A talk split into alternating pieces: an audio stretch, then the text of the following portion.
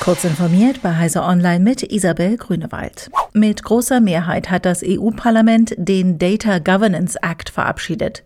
Ziel der Verordnung ist es, das Vertrauen in die gemeinsame Nutzung von Daten zu erhöhen, neue EU-Vorschriften zur Neutralität von Datenmarktplätzen über Treuhänder und Makler zu schaffen und die Wiederverwertbarkeit bestimmter Informationen des öffentlichen Sektors zu erleichtern. Dies soll etwa helfen, das Potenzial der künstlichen Intelligenz durch eine gemeinsame Datennutzung zu erschließen.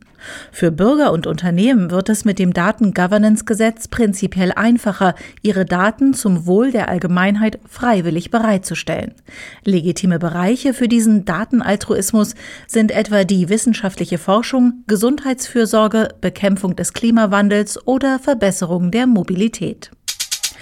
Die Verbraucherzentrale Nordrhein-Westfalen klagt gegen Google wegen angeblich intransparenter Cookie-Banner. Nach Ansicht der Verbraucherschützer ist es oft mühsam einzustellen, welche persönlichen Informationen verarbeitet werden. Dark Patterns würden Verbraucher dazu bringen, viele ihrer Daten preiszugeben. Während Cookies sich mit nur einem Klick annehmen lassen, sind mehrere Klicks erforderlich, um Cookies abzulehnen.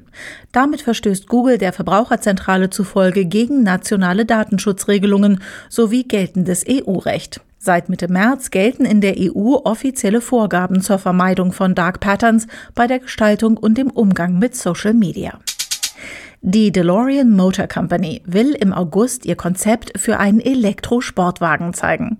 Ein Vorgeschmack auf das Auto will die Firma, deren Namen vor allem durch die Filmreihe Zurück in die Zukunft bekannt wurde, auf der Autoshow Pebble Beach Concours d'Elegance in der Nähe von Monterey in Kalifornien bieten. Auf der DeLorean-Website ist zu erahnen, dass das Auto ebenso wie der weltberühmte Vorläufer Flügeltüren haben wird. Gemeinsam mit Rockstar Games legt Remedy Entertainment die ersten beiden Max Payne Teile neu auf.